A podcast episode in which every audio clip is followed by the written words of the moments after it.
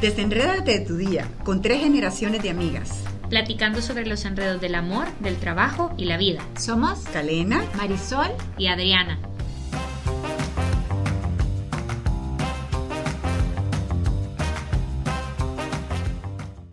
¿Las relaciones a distancia funcionan o no funcionan? ¿Se puede amar a la distancia? ¿Podemos conservar amistades desde lejos? Y en el podcast de hoy, relación a distancia, sí o no. Qué cosa más complicada de Dios contestar. mío, hemos estado acordándonos cada una de nuestras relaciones a distancia Que y en presencial, tenido. porque estamos seguras que usted que nos está escuchando, tú que estás ahí, te estás riendo ahorita de todo lo que ha pasado en tu vida a distancia. No, y yo soy una literal doctora de este, o sea, los ocho años de medicina yo me los equi- eché equivalentemente en una relación a distancia que a mí me salió bien, literalmente es con el famoso Rorro con el que ya todos me ven en los 12 podcasts que hemos grabado esta temporada que me voy a casar. Y en realidad también este podcast eh, tiene bastante origen en que yo esta semana tuve una charla con unas niñas de último año de colegio y yo les conté mi relación a distancia y hubo un poco de interés sobre el tema porque me imagino que muchas están en ese en ese momento y muchos también están con sus novias en ese momento pensando en diferentes etapas de su vida, no solo del colegio a la universidad, sino que con relación aquí o van a cambiar de trabajo, sino que O las amistades de o las uno. amistades también. Hay muchos tipos de, de, de relaciones a distancia en los que todos de alguna manera u otro estamos.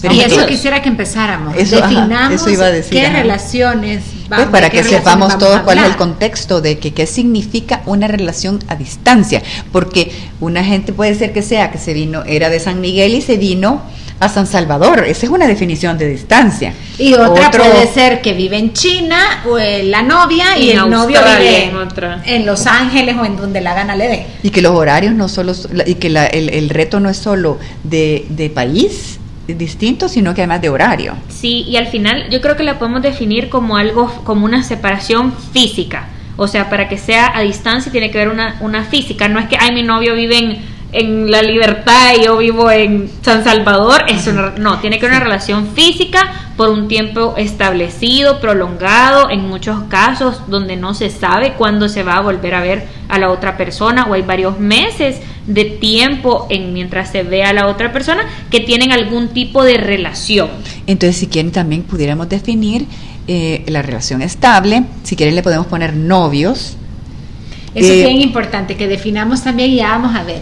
¿Tenés una relación a distancia? ¿Tenés una relación? ¿Son novios? ¿Son amigos? ¿Son trayentes?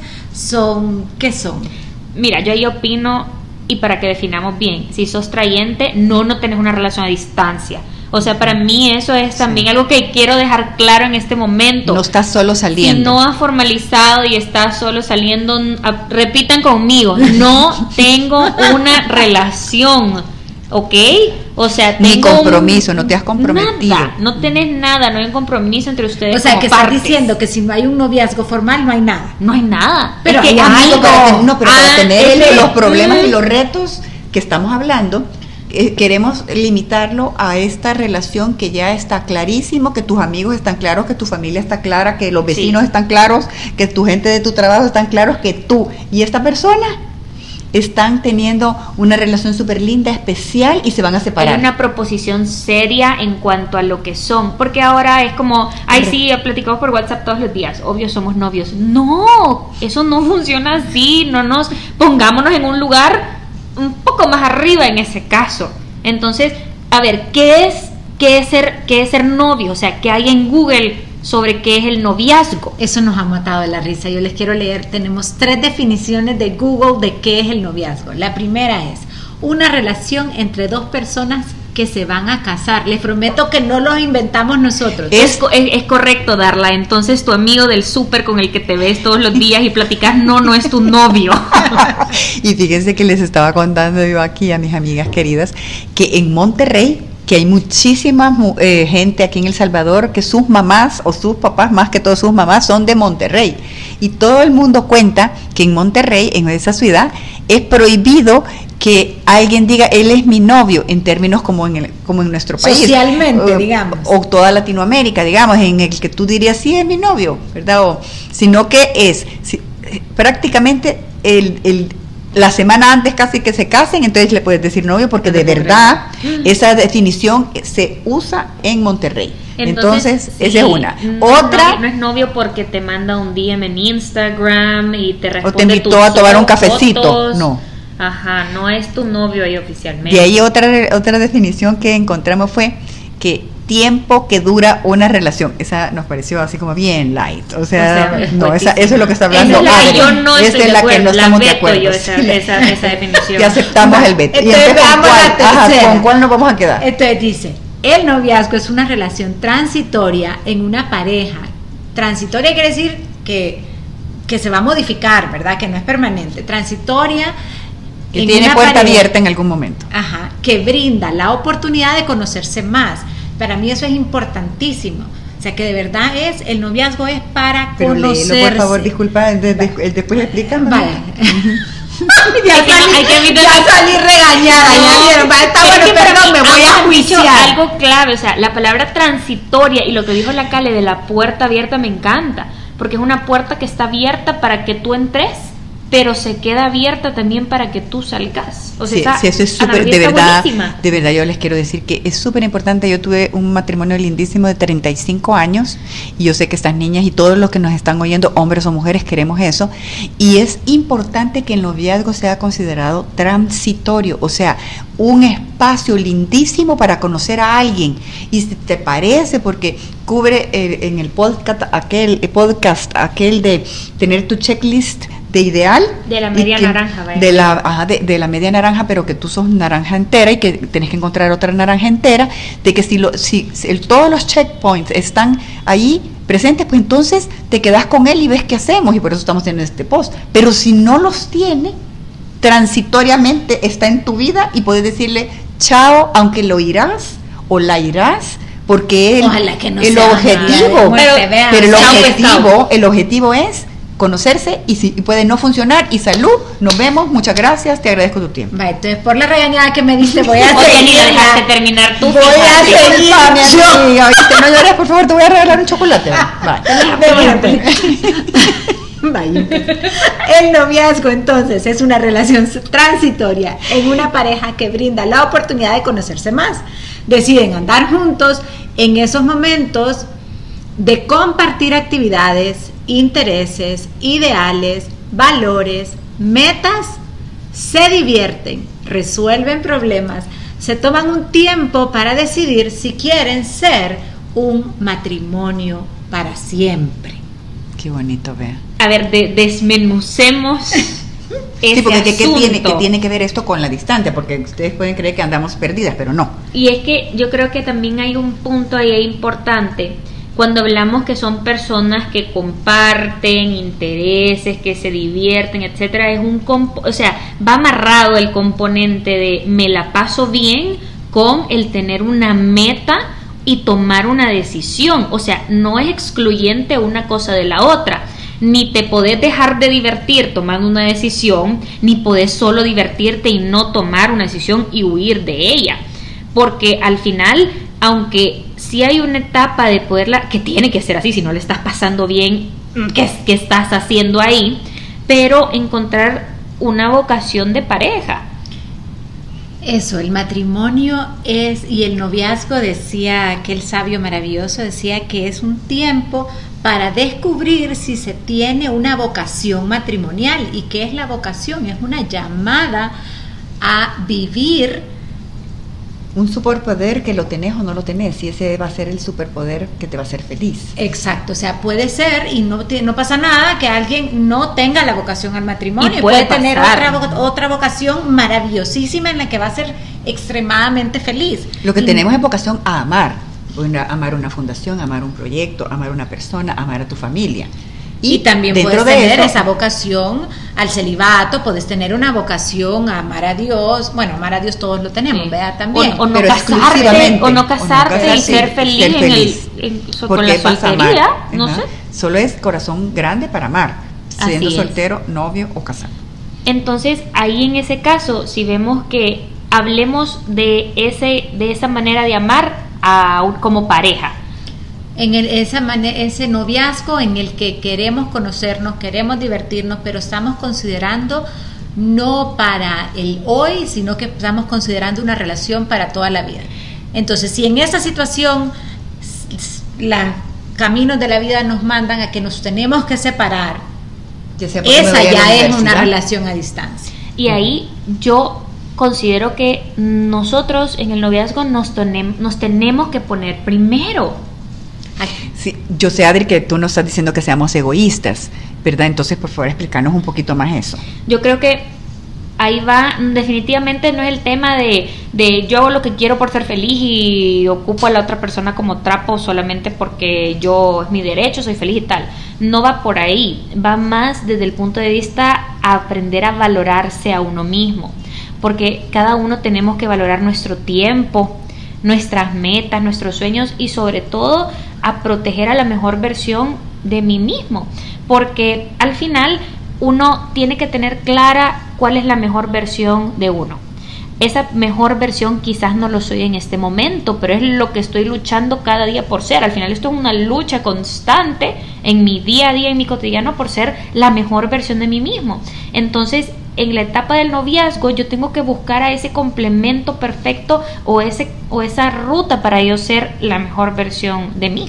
O sea, esa persona con la que hemos decidido tener una relación estable o un noviazgo, eh, tendría que sacar lo mejor de nosotros mismos, estás eh, diciendo. Es correcto, y si, y si y ahí hablo del yo, por eso hablo de ponerse, en, eh, ponerse arriba uno mismo, y si yo me doy cuenta de que esa persona no complementa esa mejor versión de mí, no suma esa mejor versión de mí, o simplemente no, o, yo no soy la mejor versión de esa persona, porque a veces eso también va a ser bien difícil, darte cuenta de que quizás tú estás súper enamorado o enamorada, pero tú no le estás sumando a esa persona, eso debe ser todavía más más difícil, pero también muchísima madurez y muchísimo amor, como si pero para hacerlo. Traduzcamos la pan y tortilla, veamos situaciones del día a día.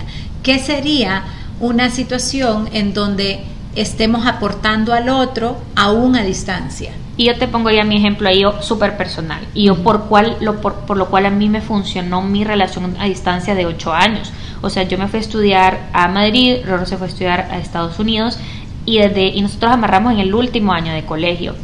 Los años de relación a distancia para mí fueron sumamente difíciles porque es también una etapa bien dolorosa en, lo, en la que no estás con la persona que tú amas y estás viviendo momentos súper interesantes, súper divertidos de tu vida universitaria que no estás compartiendo con la persona que tú querés.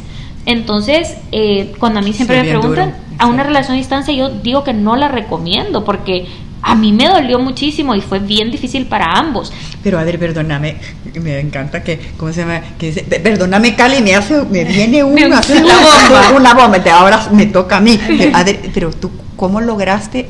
Porque ocho años, tú, tú dijiste, vaya, entonces, Rorro, entonces vamos a pasar ocho años de novios. Porque te quiero decir que mi esposo me dijo, a los 18 años que nos conocimos, me quiero casar a los 33.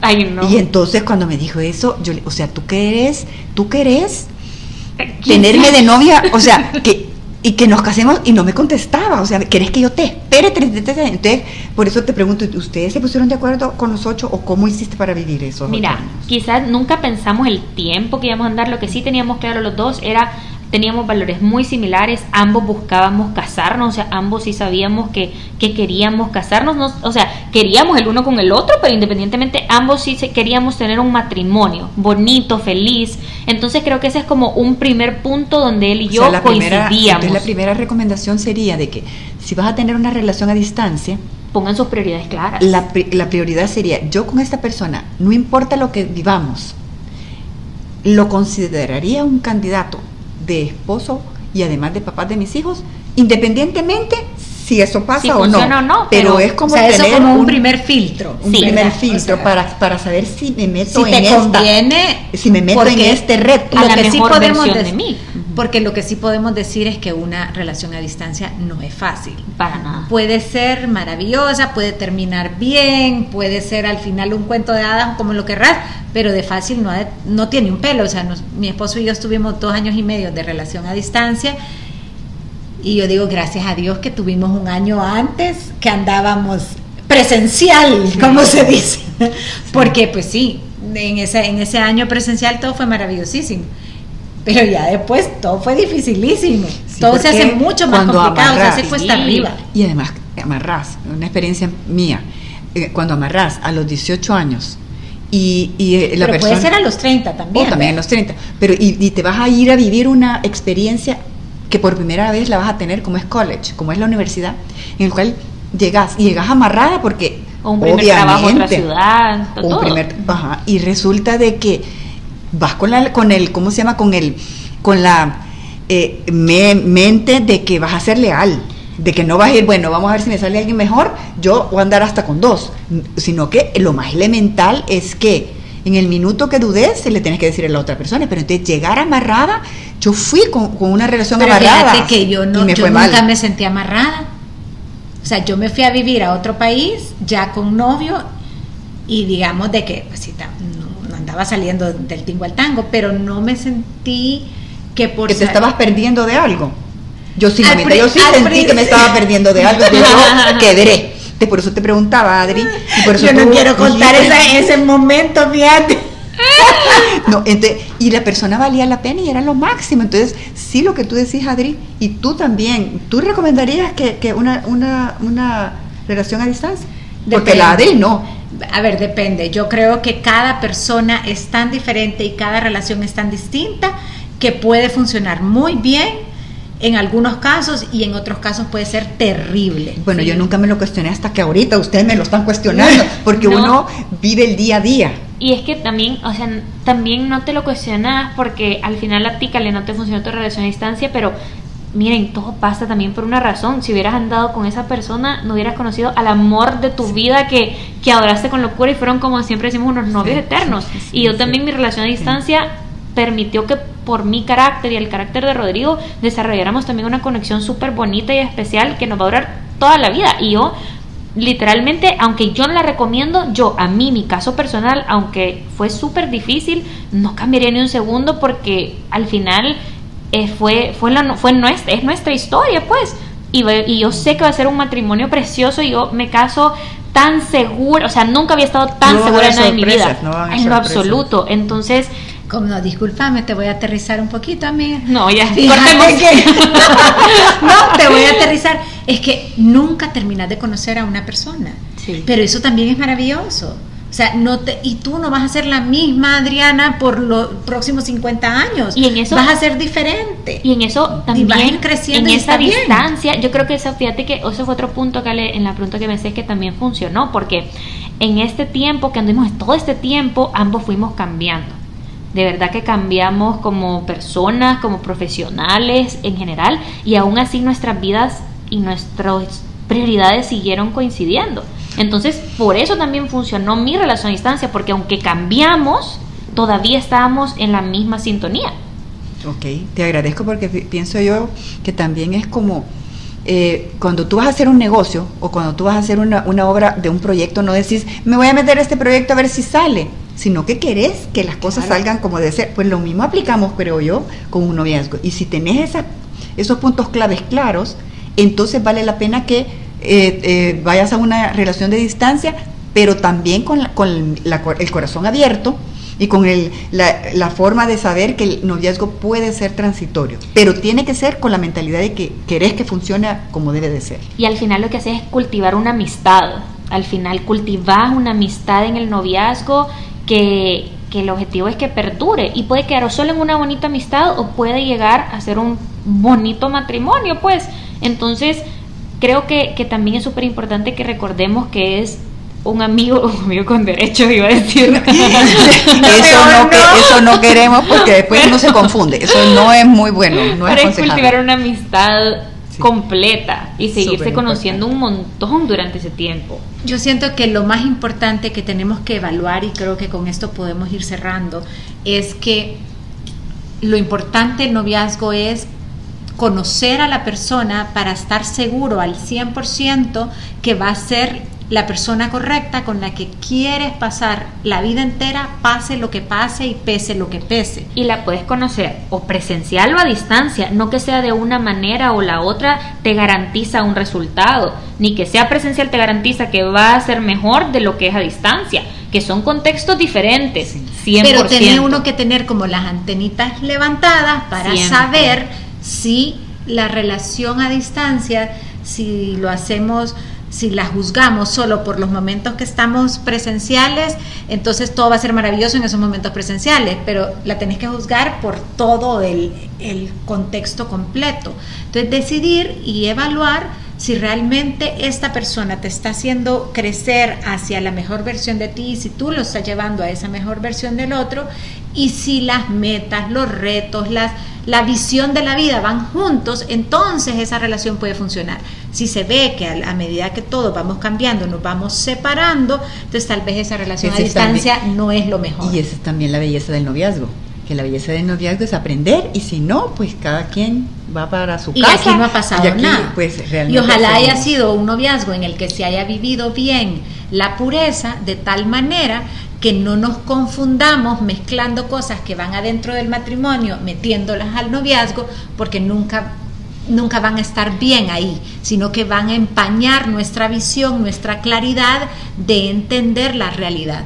Y, y además creo que un punto importante y quizás también como último tip, eh, si ustedes van, la Marisol creo que en un momento dijo que, que era como una maratón, dijiste en algún momento que el, que el matrimonio era una maratón, que el no, o sea, la relación entre parejas es una maratón y al final hay que pensar de que es una lucha diaria, es un entrenamiento y que al final a veces uno solo no tiene las respuestas. O sea, o sea, la, maratón en el sentido que te tenés que entrenar y ese entrenamiento para la maratón es el noviazgo. Y ese y, buscar un y ahí lo que quiero decir es que pueden buscar un entrenador, o sea, busquen, yo qué sé, eh, alguien que los aconseje, que los pueda guiar, no sé, puede ser un cura, un mentor. Y hay grupos de hay grupos de, de la iglesia que cada quien tenga que son bien bonitos, que son juveniles y que tocan estos temas y que ver que otros otras parejas de novios están tratando de vivir de la mejor manera, no le ayuda a uno no sentirse que es el único pato que está tratando de vivir las cosas que, que nos favorecen mucho mejor para ver claramente si esa es la persona o no.